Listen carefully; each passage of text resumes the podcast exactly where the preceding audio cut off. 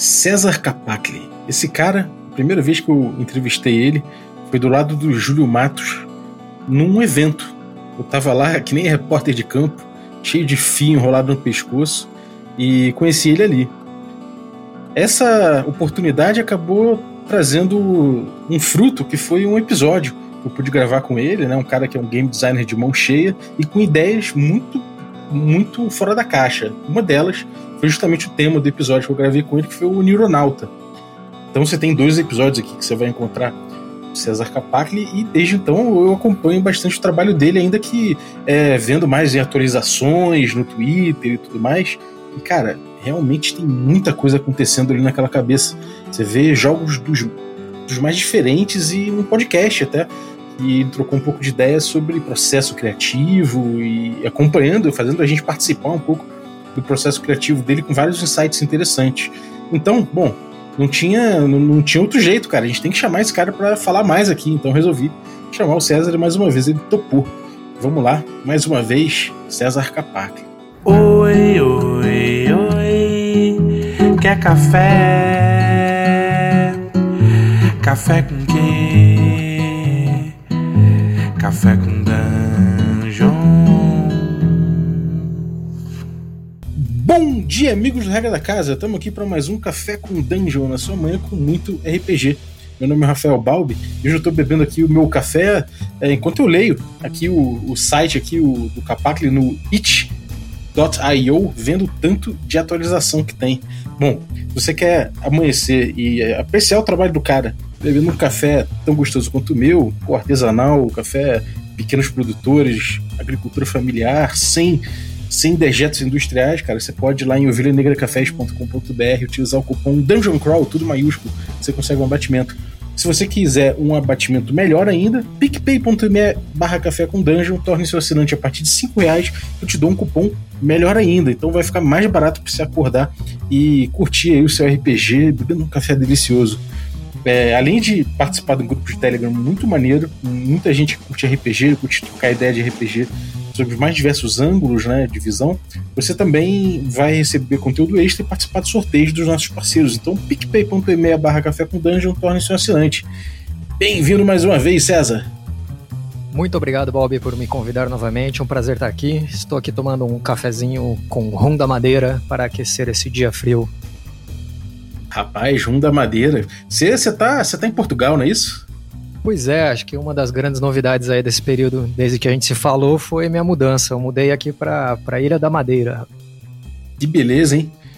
Que beleza, cara. Tá maneiro aí, tá curtindo?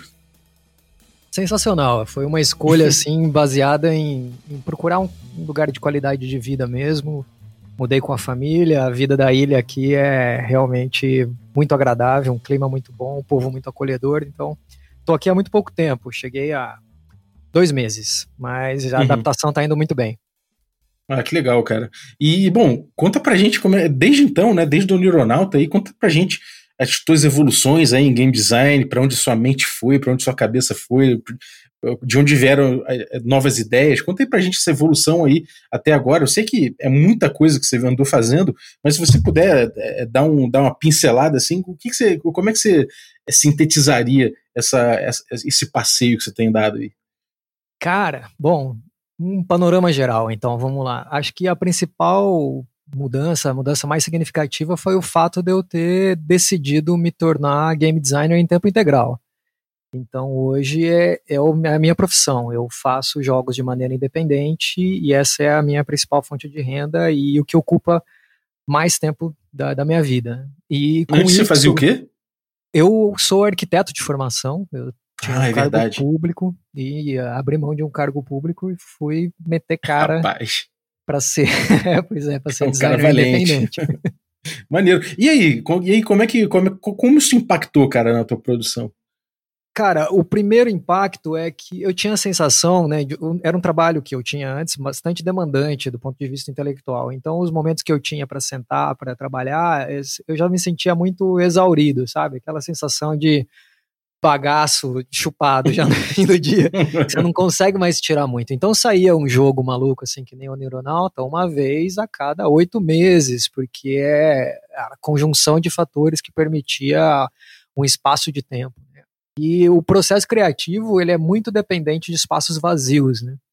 Você uhum. está criando, você tem, fica aquelas coisas no, no back burner, né? Lá no fundo do forno, queimando, mesmo quando você está fazendo uma coisa que não é ativamente escrever o jogo ou diagramar o jogo, né? Então, numa rotina em que eu tinha um trabalho puxado e daí a casa, uma família e tal, esses espaços em que os jogos surgem, ele ficava muito reduzido.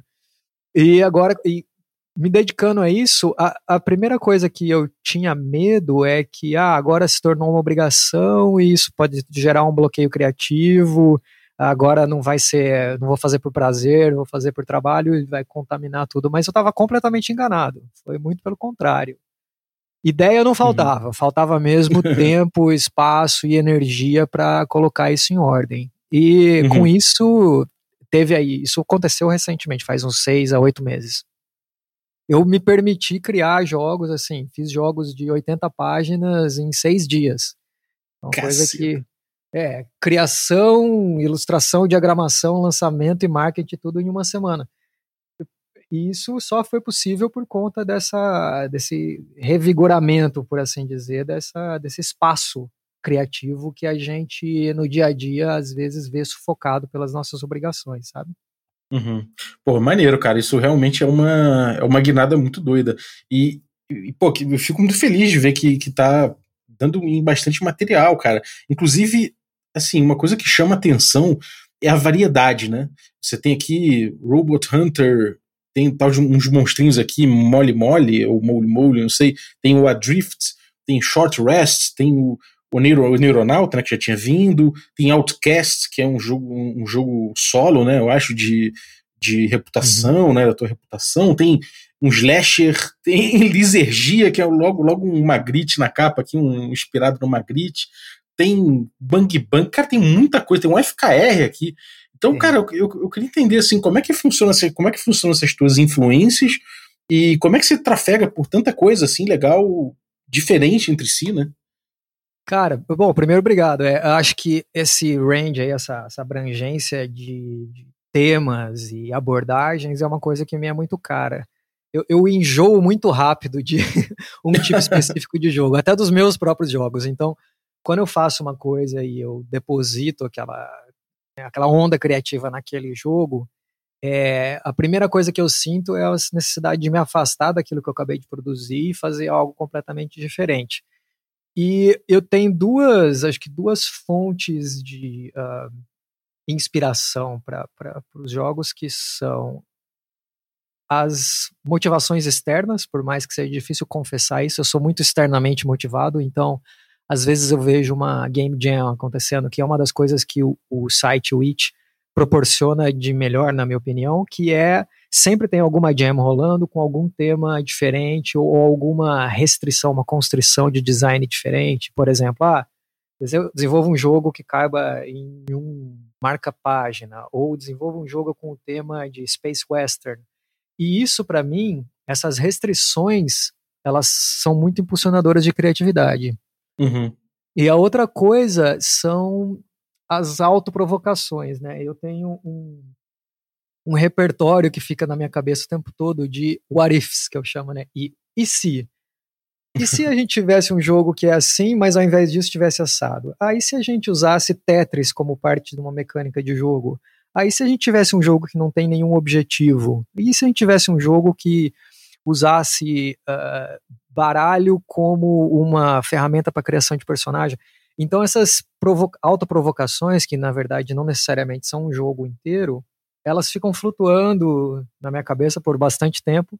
E quando isso conjuga com algum tema ou uma motivação externa e tal, eu vejo a oportunidade de pegar essas várias coisas e colocar em, em um projeto. Então, isso acaba gerando, eu acredito, seja um dos responsáveis por gerar essa diversidade, esse leque bastante diverso de, de jogos que, que eu ofereço. Né? Eles são.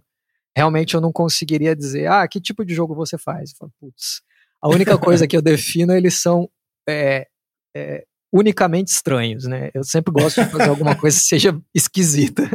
Se não tiver alguma coisinha esquisita, não sou eu. Mas fora isso, eles são bem diferentes entre si.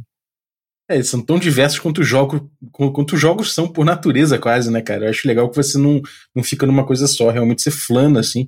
É, eu posso dar, tipo, inclusive o, a, a, recomendação pra galera aí de ouvir o, o podcast em que você compartilhou ali. Não sei, não sei como é que tá o podcast hoje em dia, pra ser sincero. Como é que tá o, esse podcast? Conta pra galera como é que foi esse negócio de compartilhar o teu processo criativo ali. Pois é, se foi. Uh, isso aconteceu antes dessa minha decisão de ser game designer em tempo integral, e na verdade foi uma das minhas estratégias para me colocar num processo criativo meio que na marra. E uh, a proposta do, do, do, podcast, que chama Rabiscos, era eu falar sobre. e falar, pensar em voz alta sobre o meu processo de game design. Então eu isso me ajuda muito quando eu estou diante de desafios de game design, que é você explicar para uma pessoa, parece que você explica para você mesmo. Eu, às vezes eu faço isso aqui, a, a minha esposa voluntariamente ou às vezes involuntariamente ouve. eu estou no processo, ah, estou aqui batendo cabeça com alguma coisa e assim que eu explico em voz alta, parece que as coisas entram no lugar. Então eu falei, ah, por que, que eu não aproveito essa oportunidade e uso isso para gravar um podcast e extrapolo uma dúvida que se, seria específica da criação de um jogo em particular para uma questão que de repente outras pessoas que estivessem escutando poderiam utilizar, se fosse útil para quem está desenvolvendo o jogo. Então é um podcast para game designers. Aí a vida aconteceu, né? Veio a pandemia e eu gravava esse podcast caminhando. Eu usava uma tecnologia super sofisticada de gravar é, mensagens no WhatsApp para um grupo que só tinha eu e exportar os áudios, né? Então caminhava e ia pensando. Levando o cachorrinho para passear, né? Levando o cachorro para passear, literalmente.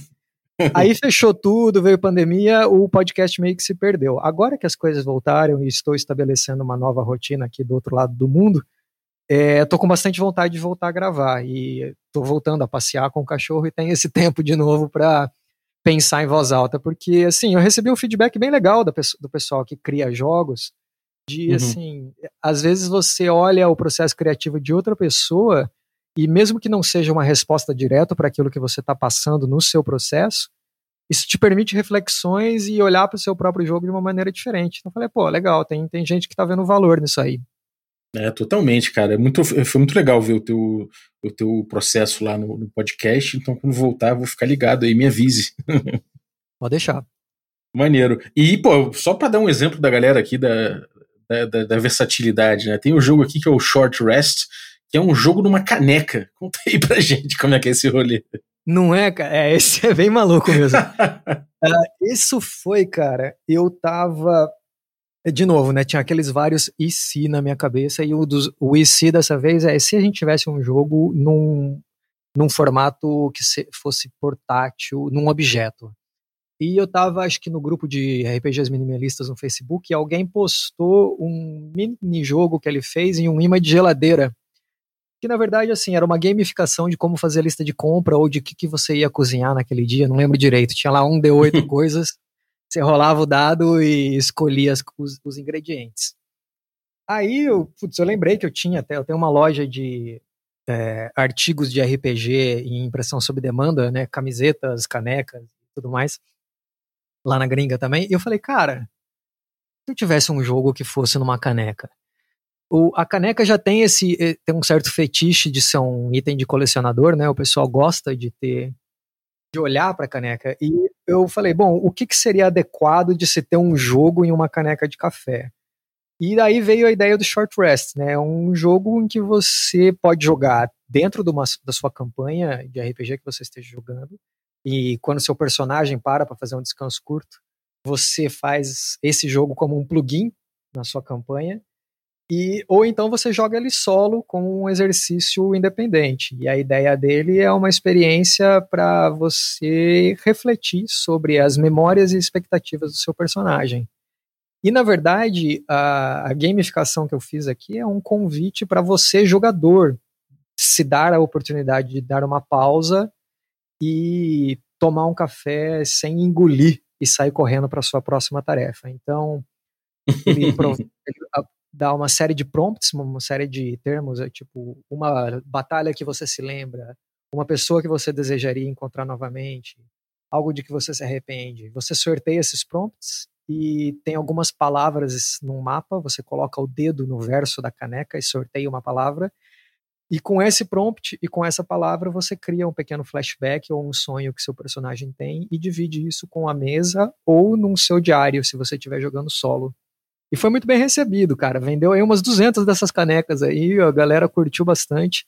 Rapaz. E eu recebi um, um reporte de sessão que um cara tava, um cara dos Estados Unidos, ele tava jogando uma campanha de 13 terceira era e ele fez, trouxe a caneca para o jogo e fez os três jogadores dele, ele era o mestre, passar por isso. E, e, como eles já eram jogadores, uns personagens de nível alto, eles já tinham muita história, né? Muito flashback para fazer.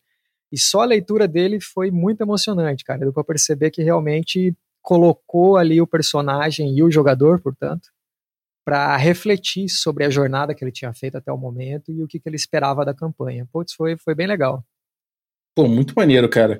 É, dá para sair aqui, só para dar um exemplo, né, dá para sair caos misturado com uma, uma cicatriz que você que você você ostenta com orgulho, né? Então pois tipo, é. você, você, pega uns temas legais, assim, muito legal, cara. Muito maneiro. Bem pontual, assim, e, pô, é uma, é uma caneca foda de ter mesmo, cara. Parabéns pelo, pela ideia. Valeu. É, e bom, e aí, cara, é, outras coisas que tem. Agora você, você, também tem a coisa do RPG solo, né? Você Sim. explorou um pouco RPG solo também. Conta aí esse, esse rolê da RPG solo. Cara, isso. Uh, eu fui apresentado a RPG solo há dois anos, mais ou menos, dois anos e meio. E uh, depois da primeira, acho que a resistência mental que qualquer jogador de RPG tradicional tem ao encarar a ideia de RPG solo pela primeira vez, que é tipo, mas e a interação? E como que funciona isso? Eu acabei me apaixonando pela proposta, porque uh, existem momentos em que eu estou interessado nos inputs de, dos meus colegas e construir uma, uma narrativa compartilhada e ter histórias para contar juntos.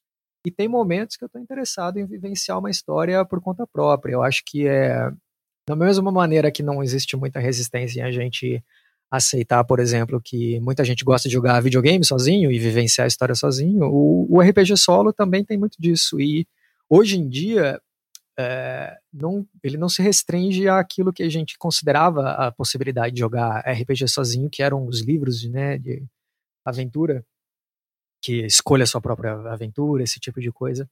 E também não se restringe a, aos jogos de journaling, né, que é os jogos de fazer diário, como, por exemplo, o Vampiro de Mil Anos, né, o Thousand Year Old Vampire. Uhum. Você consegue, de fato, jogar jogos que são bem mais parecidos com jogos tradicionais de maneira solo. E eu acho que o jogo que quebrou, assim, uh, ah, para mim, né, no meu caso, esse paradigma e mostrou o potencial disso foi o Iron Sword.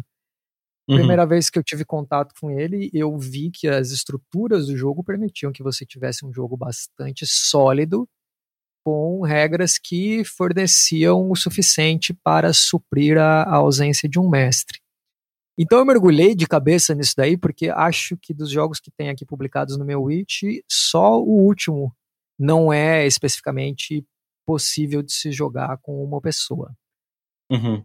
E isso tem, tem muito a ver com o espaço mental de design que eu tô nesse momento, sabe? Eu acho que é uma coisa que eu tenho, eu tenho, eu falei isso em algumas oportunidades, em alguns uh, podcasts no, no exterior que eu participei, como eu acho que a mentalidade de se criar jogos pensando em ele ser jogado sem mestre, não necessariamente solo, é uhum. muito saudável para o processo de game design, mesmo que seu jogo vá ter mestre no fim.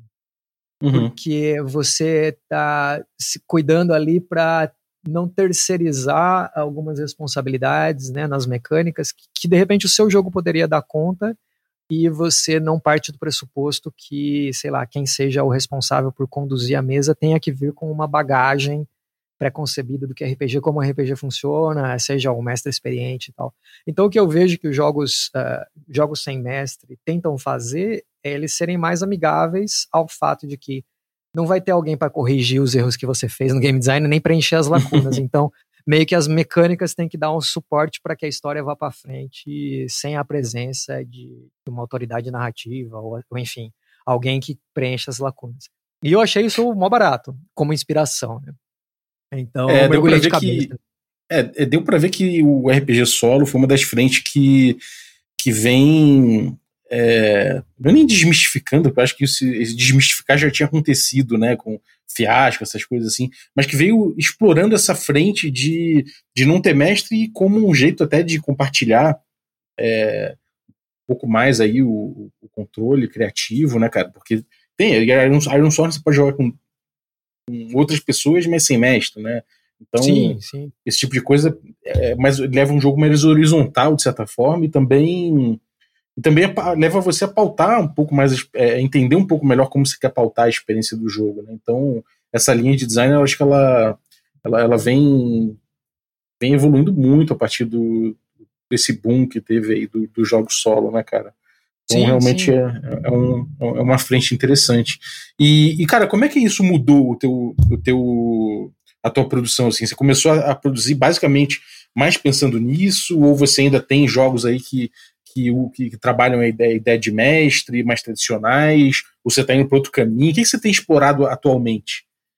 Olha, é, mudou bastante, viu? É, por um bom tempo eu até cheguei a acho que pensar comigo mesmo. Eu não me vejo sentando numa mesa para jogar um jogo é, com mestre, nem desenvolvendo um jogo com mestre novamente.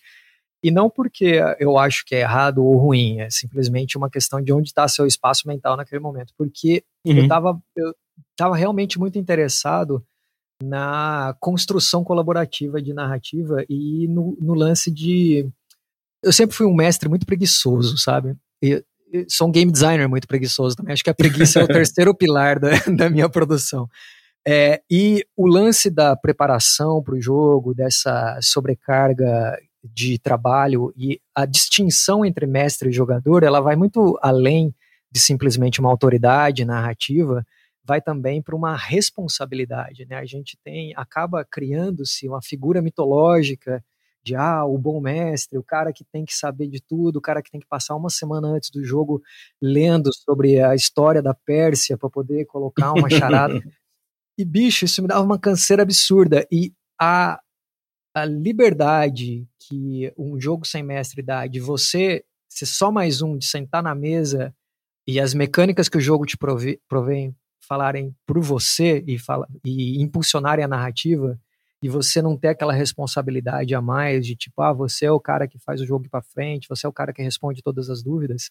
Isso foi muito libertador, na verdade. Então eu falei, cara, uhum. eu não quero mais mestre para minha vida.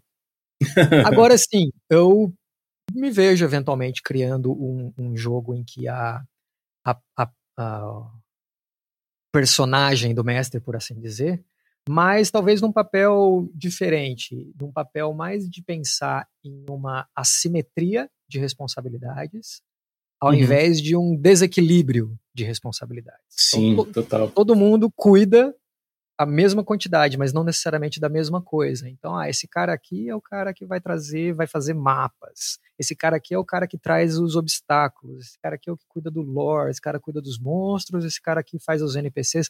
Sei lá. Então, pode ser que tenha alguém que seja o responsável por ser o host, né? O, o anfitrião do jogo. Uhum. Esse facilitador, último, né? um facilitador, isso. Esse nome é muito bom, cara, esse facilitador na minha cabeça, porque, assim, mesmo em jogos cooperativos, vai ter alguém que é o que cara que trouxe o jogo para mesa, o cara que conhece o jogo, fala, ó, oh, assim, uhum. ah, funciona assim, tal coisa. E eu acho que esse papel é legal, sabe? Ter um, um explicador e tal, mas não tem o peso nas costas, né? Que um, um mestre costuma ter. E eu acho que isso é muito é. mais amigável para quem tá começando, não vê aquele, aquele personagem mítico de, ah, eu tenho 25 anos de RPG para poder mestrar uma mesa. E isso não é muito saudável. Entendeu? É, totalmente, cara. Essa, essa responsabilidade é, é, mítica do mestre é realmente uma coisa a ser quebrada mesmo, né, cara? Porque não dá, cara, assim, eu acho que já isso realmente é uma, é uma coisa que ficou velha, cara, não tem jeito, né? A figura, a figura do mestre desse jeito, ela, ela, ela precisa realmente mudar até para ter um, um, acesso maior ao jogo, cara, como você falou Sim. aí. Acho que essa eu, coisa de você, tá tão... você olhar e falar. Desculpa, pode falar. Não, essa coisa de você olhar e falar, cara, é tanta coisa que eu vou ter que ver que eu nem, eu nem vou nem me atrever, né? Parece uma, é, é, isso. Quanto mais poder você dá pro cara, afinal de contas, mais, mais, mais responsabilidade ele vai assumir no jogo e passa a ser hercúleo, cara. Realmente é. é e, e, isso está tão enraizado que a gente vê que um, um problema bastante recorrente em quem está começando é, você vê isso nos grupos do Facebook, ah, temos cinco pessoas aqui, estamos procurando um mestre, alguém... Falo, cara, vocês são cinco, bicho. Vocês não, vocês não precisam de mais ninguém, sabe? Então, uh, você ter, oferecer jogos que permitem que essas pessoas uh, possam aproveitar um, uma, uma aventura bacana sem ter a necessidade de eles procurarem alguém, sei lá, que eles mal conhecem, que cumpra esse papel e o, e o jogo ofereça as ferramentas para você, eu acho que é uma, uma missão boa de game design, por assim dizer. É, cara, é um caminho muito interessante. Agora, falando em caminho, fala um pouco do Outcast, que é um jogo solo também, e ele mexe com uma coisa que eu sei que é de, de interesse de muita gente que ouve o podcast, que é reputação, né? A ideia é mexer com, com reputação, com, com essa. E, e, com redenção também. Conta pra gente como é que é o Outcast. Pois é, o Outcast, cara, ele partiu da, da. Acho que foi um dos primeiros jogos solos com a ideia de ter um protagonista pensado assim como um pária, né? Outcast, a tradução é pária. Eu tenho, aliás, ele está disponível em português também. E foi o que eu pensei. O, às vezes a gente percebe em algumas dinâmicas de, de RPG de grupo que tem muita gente que tem vontade de jogar esse personagem, que é o lobo solitário, o cara que não é entendido, o cara que tá por fora.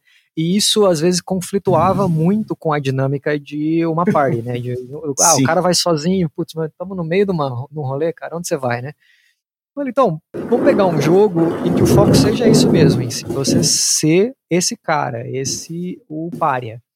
Uhum. E o jogo começa com você tendo sido exilado de um grupo ao qual você pertencia por um erro que dizem que você cometeu.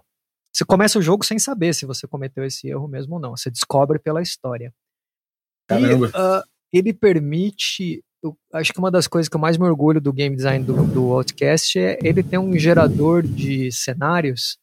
É só 36 palavrinhas. Você rola um D6, ou D66 que o pessoal fala, né? Uma tabela D6 por D6 e uhum. você combina algumas palavrinhas e com isso você gera um cenário espontâneo. Então pode cair, sei lá, engrenagens, floresta e magia. E você cria aí seu cenário meio steampunk mágico numa floresta.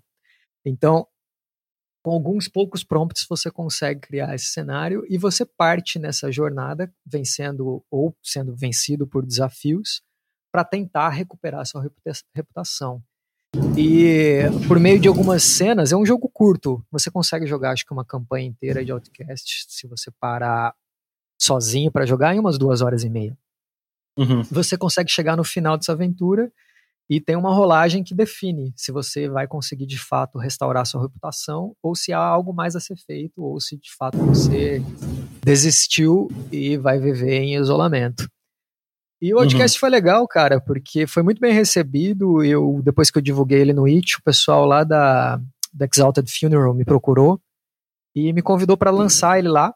Eles têm a Exalted Funeral, para quem não conhece, é uma editora lá fora e é focada em trabalhos independentes. Então eles pagam a impressão pagam todo o marketing, colocam, hospedam no site deles e você ganha uma porcentagem do preço de capa depois dos gastos deles terem sido cobertos.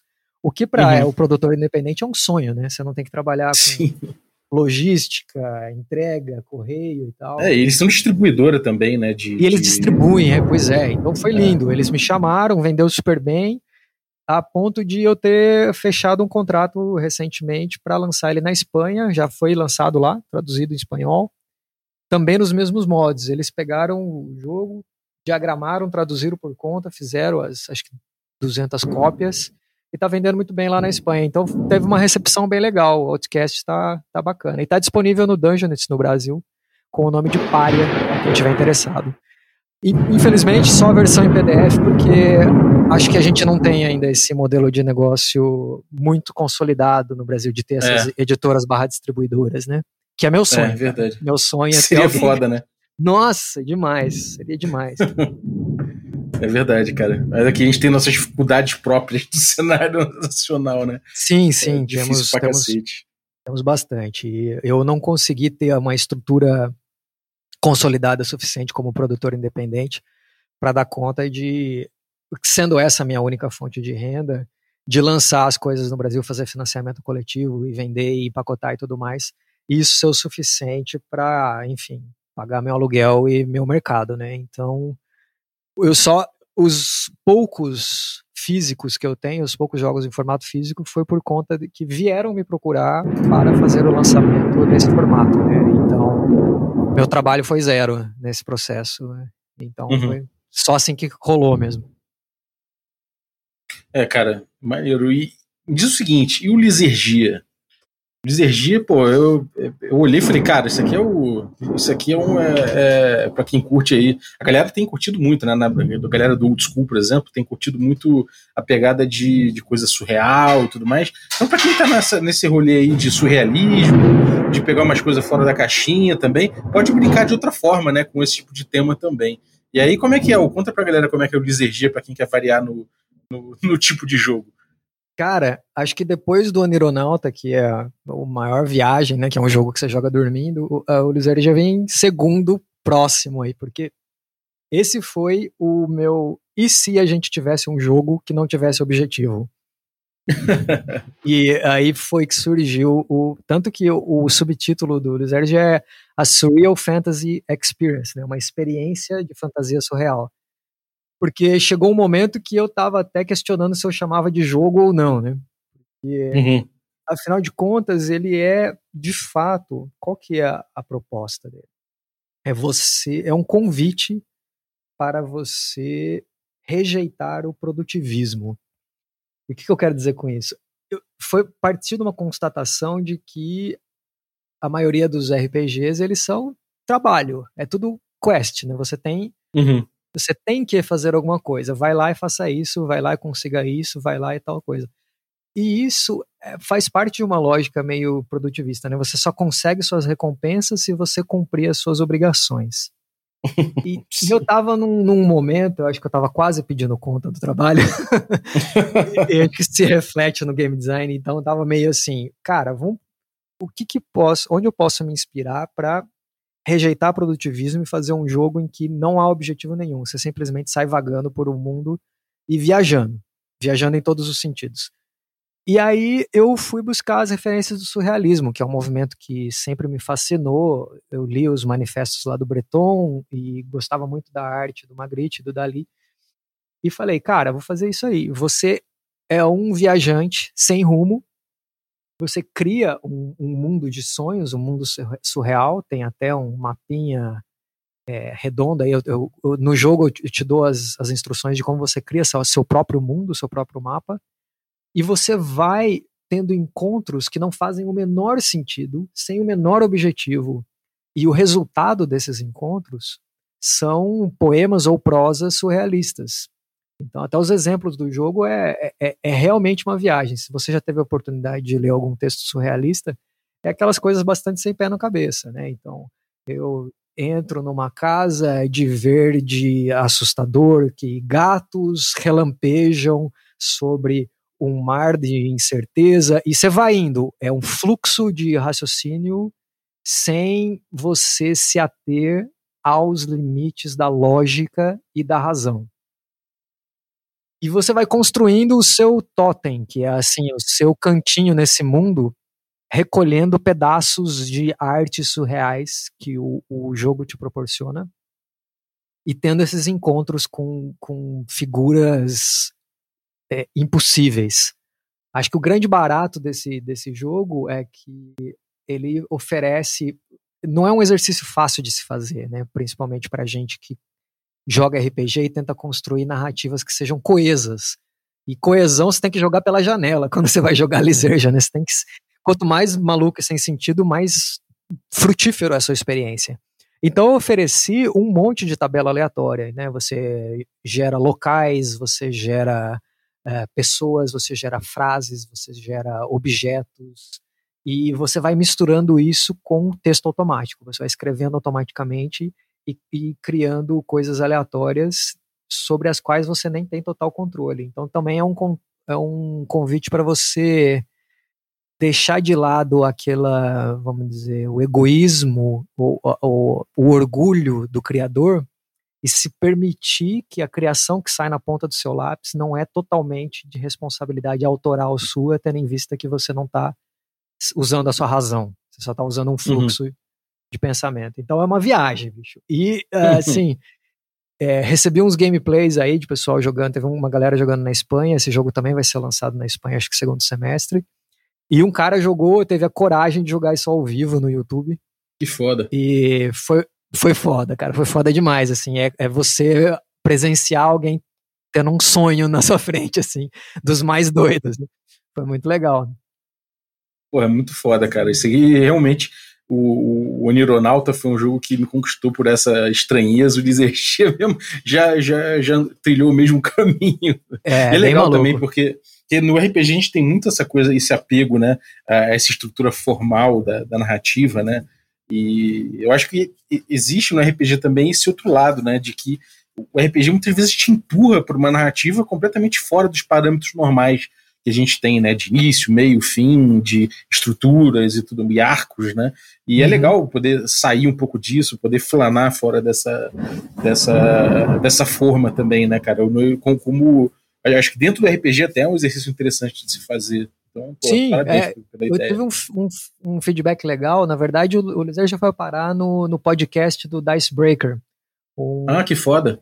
É, o cara comprou, jogou e ele estava comentando lá durante o podcast, falando que é, foi uma coisa tão diferente de tudo que ele tinha feito e que ele estava se vendo num momento em que ele estava com um bloqueio criativo né, nos, nos, jogos e nas escritas que ele estava fazendo e aí ele jogou o Lizard por uma hora, mais ou menos, e foi meio que um desentupidor de pia, sabe? Uhum. Você começa a escrever um monte de coisa sem sentido, e de repente quando ele viu, ele falou, nossa, parece que minha criatividade, meu bloqueio saiu aqui. Então ele falou, se de tudo mais não for assim, uma, não tem uma aventura, né? Não tem quests.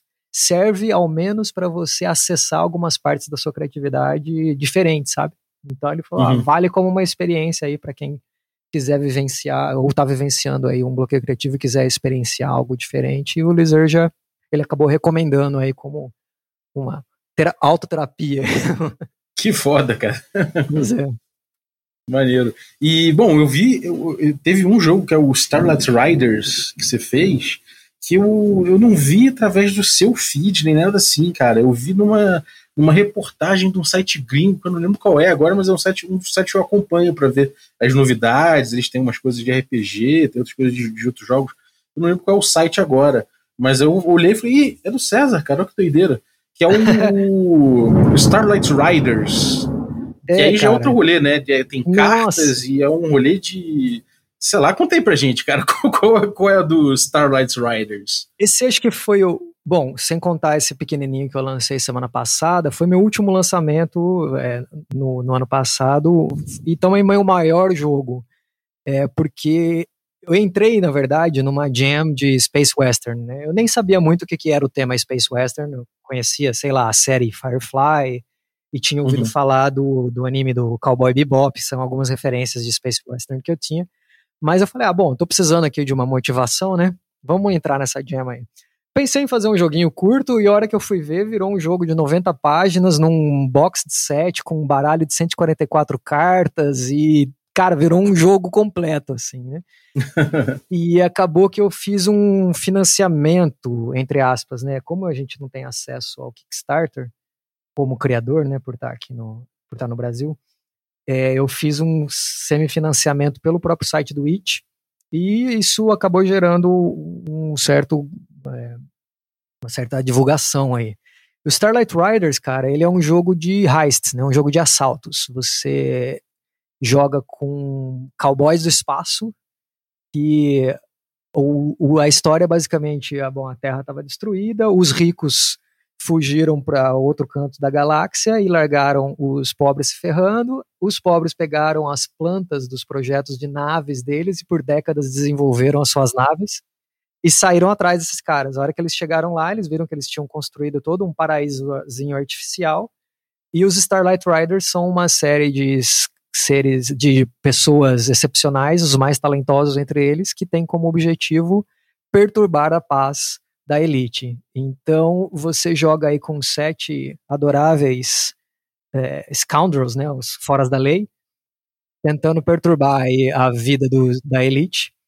E eu acho que a parada mais louca do Starlight Riders que, que eu coloquei foi o fato de que uh, você joga com personagens compartilhados. Uhum. Que doideira. Como é que é esse rolê? Então você, a cada turno, ele é um jogo que usa cartas, né? Ele é baseado em cartas, mas é um RPG. E você escolhe a sua equipe que vai participar do assalto. Você escolhe qual é o local e o que, que vocês precisam roubar. Só que você não escolhe o seu personagem, vocês montam uma equipe. Então, se a gente estiver jogando em três pessoas, a gente pode montar lá uma equipe de quatro, cinco.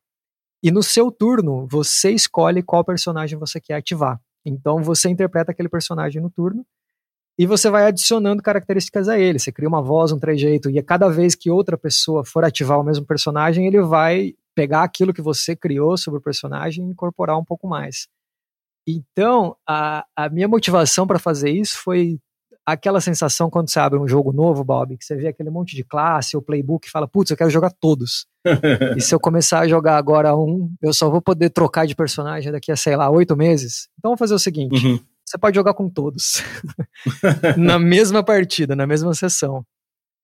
E a parada é essa, então, é de um a quatro jogadores, também sem mestre, é, e você tem as suas cartas de ação, e baseado, todo o gameplay é baseado em cartas, mas também usa três dados de seis faces, é, e você, ao final de uma sessão de provavelmente umas três horas, você conclui um assalto.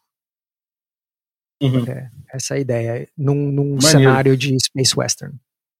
Uhum. E, cara, essa coisa do, de você ter essa fisicalidade, né? Você ter as cartas ali e tudo mais. Isso em termos de venda e tudo mais, como é que funciona essa parada? Você, você disponibilizou PDFs, né? O cara imprime ou você, você manda o baralho? Como é que funciona isso logisticamente? Então, é aquilo que eu falei, né? Minhas limitações logísticas de produtor independente foram muito graves, assim. Mas eu tava fascinado com a ideia desse jogo ser um jogo de cartas e na minha cabeça pela mecânica, pela, mais do que pela mecânica, pela dinâmica do jogo, fazia muito sentido o jogo ser baseado em, em cartas, por conta do uhum. movimento, uhum. dos plot points e tudo mais, dos momentos da história que são narrados, fazia todo sentido isso ser visível e ser manipulável. Daí, quando eu comecei, eu falei, ah, bom, coloca uma, um arquivo aí pro item play, a galera imprime em casa, recorta, e muito que bem ao desenvolver o jogo, eu tive contato com empresas que oferecem o print on demand para componentes de jogo de tabuleiro, que no caso aí é a Game Crafter lá fora. Tem tem equivalentes no Brasil, eu não sei como que está hoje em dia a produção deles, mas o Game Crafter ele funciona quase como uma bandeja self-service de jogos de tabuleiro. Você entra no site dos caras e escolhe, ah, eu vou precisar de 25 tokens desse vermelho, quero três dados, quero um mapa, vou pôr um livro, daí você customiza o livro, vou precisar de um baralho, quero uma caixa para baralho, e você disponibiliza isso no site dos caras, a impressão sob demanda. Então, quem compra ah, o meu jogo, uh, hoje eles têm acesso a um cupom que você vai lá daí no site, já com o link de, que eu ofereço, e compra a versão de impressão sob demanda a preço de custo. Então você pagou o PDF para mim, você não precisa pagar de novo, pelo menos não a minha parte, para impressão sob demanda. Tem suas restrições com relação a prazo e custo, claro que fica bem mais caro do que você fazer mil cópias de um jogo de tabuleiro, mas eu consigo uhum. oferecer para as pessoas uma experiência completa. Então vem o deckzinho dentro da, da caixa, vem o livro impresso, vem a caneta, vem os dados em formato de foguete que eu achei lá, é, que maneiro. Então foi meu primeiro jogo em caixa que tá existindo, só que eu fiz tudo na unha, cara. Ele tá lá disponível em impressão sob demanda, não é obrigatório nem necessário para jogar, mas é uma experiência que você pode ter, né? De você ter a coisa física mesmo. Porra, muito maneiro, cara. Muito maneiro. E tem até uma playlist aqui muito boa, inclusive.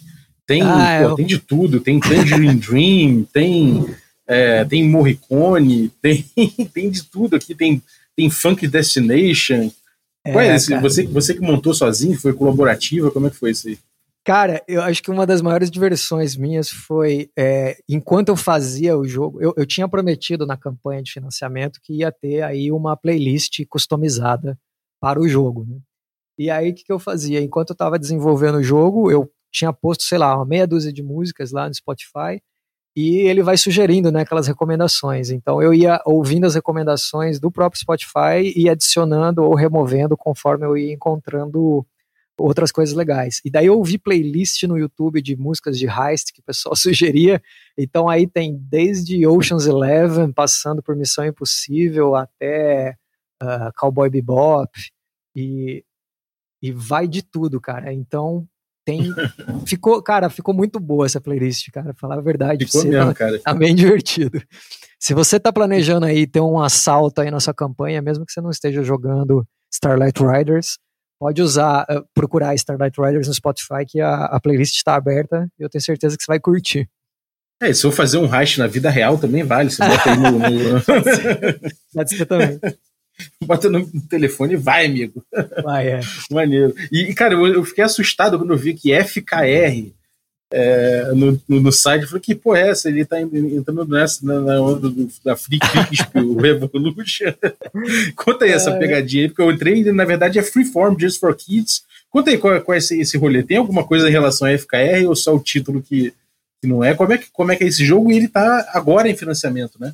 É, cara, então esse jogo ele foi é o meu primeiro jogo do ano, lancei três dias atrás. É um jogo de uma página só e ele surgiu de uma maneira meio espontânea, assim, né? O, o César Milman, na verdade, perguntou num grupo de WhatsApp para mim sobre um jogo antigo meu que ainda nem tá aqui no Capaco, que é o Presto. É um jogo que eu fiz que você resolve uh, os conflitos com jogando Joaquim Pô.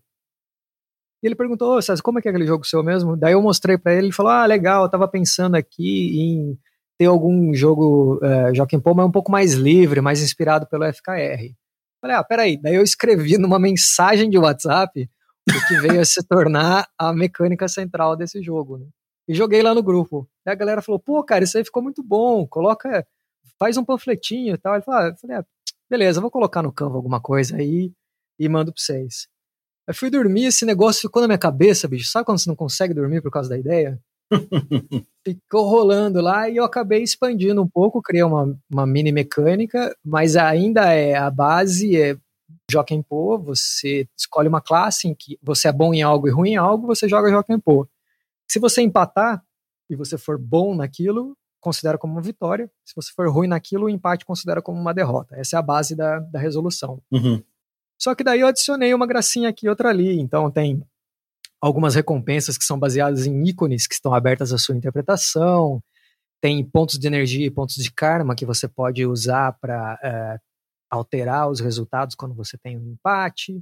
E eu, acabou dando um caldinho. Eu disponibilizei gratuitamente em português e a versão em inglês uh, eu falei, ah, vou colocar aqui a venda com uma meta essa meta, na verdade, é uma meta para eu pagar o, o HD que queimou do meu computador. eu tive esse pequeno infortúnio aqui. Eu falei, ah, galera, cara. pois é, e queimou e o meu backup estava atrasado por conta da mudança. Eu perdi, tipo, vários originais de jogos meus, não consegui recuperar, foi uma desgraça. Aí eu coloquei essa campanha, falei no Twitter, ó, oh, galera, cria um joguinho de uma página aqui, se puder, se vocês puderem contribuir aí, ajuda o co cobrir o prejuízo, porque agora vivendo de jogo, cara, qualquer coisa que acontece que é fora do programado, você tem que pagar com o jogo. Então, Sim. o que, que eu fiz foi, bom, vamos fazer mais um jogo aí, disponibilizar e tá aí. E assim, uh, o pessoal curtiu. É um jogo bastante simples. A, a, proposta é que você consiga ler ele na tela do seu celular e, como ele não usa nem dados, uhum. você pode estar no carro parado no trânsito com seus colegas e você consegue criar uma aventura. Aí esse, o nome, que é esse FJKPR aí, na verdade, foi uma brincadeira que eu misturei FKR com JKP de Joaquim Pô. Sim. E fiz um logo todo embaralhado para que não desse para ler mesmo e, e, causasse exatamente o efeito que, que causou em você. Então, missão cumprida. É. Eu falei, é pegadinha dele, não é possível. foi, foi uma pegadinha mesmo. Eu, eu não entendo o suficiente. Assim, é, na verdade, eu gosto de me inspirar em, nos movimentos que eu vejo mas extrapolar e, e, fazer e quebrar as coisas que me inspiram, né? Então faz parte dessas experimentações que eu faço. É, mas, mas eu não duvidei não, cara, porque você é tão diverso no, no teu, nas tuas coisas, por, por, mais que você tenha, dá para ver por um lado que você tá, estava explorando muito o jogo solo, muito essa coisa da, da mecânica funcionando narrativa, né? Que é um lado que o que o FKR é meio, é meio, é meio diferente em relação a isso. É, E aí totalmente. eu. É, mas eu olhei e falei, caraca, né? Mas, porra, é o César, né, cara? Vai, que ele tá também. tipo, sei lá, bicho. Eu entrei. Mas eu achei foda. Tá, tá, pô, tá, e tá super bonitinho, tá bem explicado. Peguei uma cópia aqui é, no, It, né? Então, Aham. pô, achei bem maneiro, cara. Pô, maneiro. Parabéns. Valeu. E o jogo É. de bolso, né? Jogo de bolso é, jogo sempre uma bolso. coisa legal de ter, né, cara? É, o lance, assim, o que eu consegui, acho que, aproveitar do, do, do, do FKR é o fato de um jogo de, bolso, um jogo de bolso, não só de bolso, mas de uma página, de uma tela, por assim dizer, é que você tem que assumir como game designer que ele vai ter um monte de lacunas, né? E Uhum. isso precisa ser preenchido pelo grupo, né? Eu a- mencionei GM aí na, na- no texto, mas eu imagino isso sendo jogado sem, sem mestre tranquilamente. E o que, aquilo que o jogo não cobre por regras, que é provavelmente a maioria das coisas, o grupo resolve. Então, ah, o fato de ter um FKR escondido no título é por conta dessa parte do. Ok, eu te dei aí o mínimo. O resto, Uhum. bicho, go nuts, né? Pira aí, inventa qualquer coisa. é, e você tá jogando com Joaquim Pô, então inventa uns- umas formas diferentes: Spock, chuva, agulha, sei lá. Abertão, né? Abertão. É, exato. Então, assim, é mais uma, uma, uma experimentação mesmo, esse primeiro joguinho do ano. Maneiro. Legal, cara. Bom, e tem outros ainda aqui. Tem, tem o, o Mole Mole, o Mole Mole, não sei como é que você tá chamando. Tem Mole o, Mole. o Mole Mole, né? Tem o Aham. Adrift também, que é, o- que é no espaço. Tem o Land Beyond, esse aqui, a galera do, do café aí que tem curtido aí jogo, jogo de viagem, né? De, de jornada, eu acho que deve ter a ver com isso. Tem o Run, que é de slasher. Tem o Uhum. Scraps, que é um jogo, um crafting game. Tem o Tetra Remon, que pelo visto é o Pokémon pessoal do César aí. Exato. Você quer comentar algum- rapidamente eles assim, só para falar mais ou menos, sei lá, ou Vou- pegar vou- algum deles e falar? Vou dar uma pincelada neles. O Mole Mole eu lancei ano passado. Ele é um. A, a minha provocação foi criar um jogo em que as regras são também um baralho. Então, tanto se você imprimir em casa ou se você comprar o deck, como ele joga sem mestre, você consegue passar as regras de uma pessoa para outra e as tabelas geradoras de maneira fácil. Você consegue ter aquilo que é mais importante na sua frente o tempo todo. Então, as regras são o baralho. Essa é a proposta. O Adrift é um jogo em que você vai morrer. você é um astronauta que está à deriva no espaço, você sabe que seu oxi- oxigênio vai acabar. O que te resta é fazer as pazes com esse processo e pelo menos aproveitar esse momento para fazer uma reflexão. Uhum. O Run, o pessoal do Brasil deve conhecer, ele é o, o original foi o Movignon Solo, que eu lancei como campanha, como meta extra do Movignon, do Diego Azevedo. Ah, sim. E e agora foi repaginado para uma versão em inglês é, em PDF. Estou trabalhando na versão impressão sob demanda dele também. O Scraps tem uma novidade legal, cara. Semana, essa semana eu ganhei um prêmio com ele. Oh, parabéns, cara.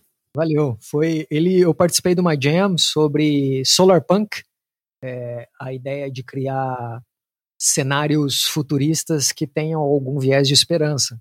Então, o Scraps ele é um jogo não violento de um mundo que é pós-apocalíptico, mas um mundo esperançoso, em que as pessoas desconhecem o conceito de violência e uh, trabalham em, e criam coisas, né? Então, um jogo de crafting, ele usa mecânicas de Tetris para você criar os seus objetos e você explora esse mundo atrás de ingredientes, mas num, numa simbiose com a natureza. Então, você não mata animais pra, ou não derruba árvores, você faz uma comunhão com a natureza e, e pega o que ela oferece para você. Então, é um jogo bastante pacífico, um jogo bem feel good, assim.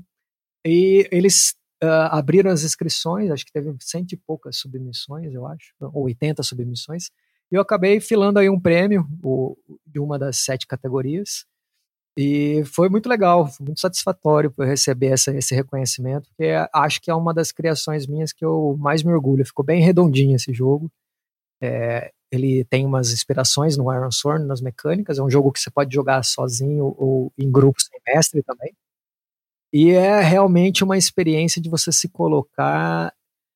É, é muito louco, na verdade, para a cultura de, de, de, RPG que a gente é, foi criado, né? De você olhar um obstáculo e falar, bom, violência não é uma opção para solucionar. Como que eu, como que eu supero isso, sabe?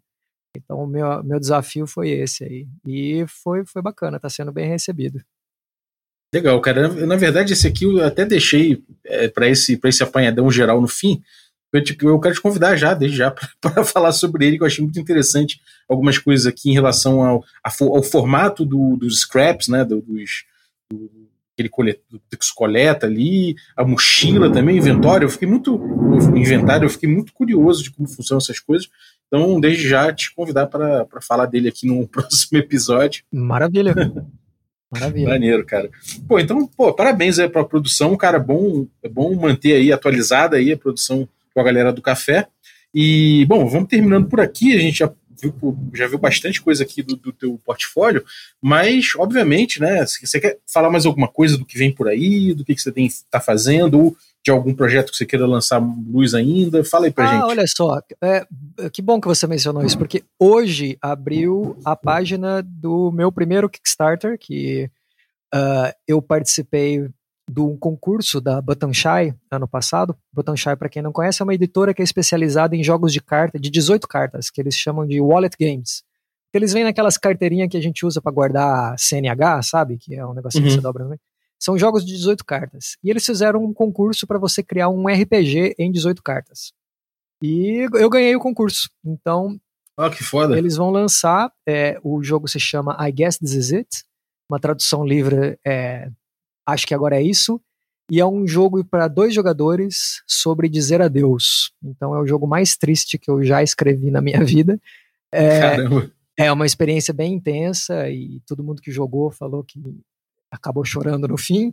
Mas é, é, é sobre duas pessoas que estavam conectadas por alguma razão uh, muito forte. E você faz, você joga a última cena antes deles dizerem adeus para sempre. Eles estão se despedindo para sempre. Rapaz! Pois é. É bem intenso e ele é um jogo. Hein? É, é. Caralho. Cara, eu falar a verdade, eu chorei uma, umas par de vezes enquanto eu escrevi o jogo. e ele é só com 18 cartas, então ele tem uma das premissas da, do, do desafio, né, desse concurso era que você tivesse tanto a parte de roleplay fosse interessante, quanto as dinâmicas das cartas fossem interessantes. Então, eu acabei trabalhando isso e deu certo, né? E agora o Kickstarter tá, tá aberto aquele de notificação. Ainda não tá a campanha aberta, mas você pode entrar na página e pedir para ser notificado para o lançamento. Em 1 de fevereiro, agora, não sei quando vai ao ar esse episódio, mas já está aberta a campanha, então meu primeiro Kickstarter vai acontecer agora em fevereiro. Estou muito animado. Parabéns, cara. Eu vou deixar os links aí, todos que você citou, tudo mais. Então, entrem aí no descritivo do episódio para acompanhar. Vale muito a pena. O cara é fera. E um papa tudo dos prêmios aí. Maneiro, cara. Parabéns, bicho. Valeu, e mais alguma Obrigado. coisa? O, o Twitter, pra galera seguir você é Twitter mais, né?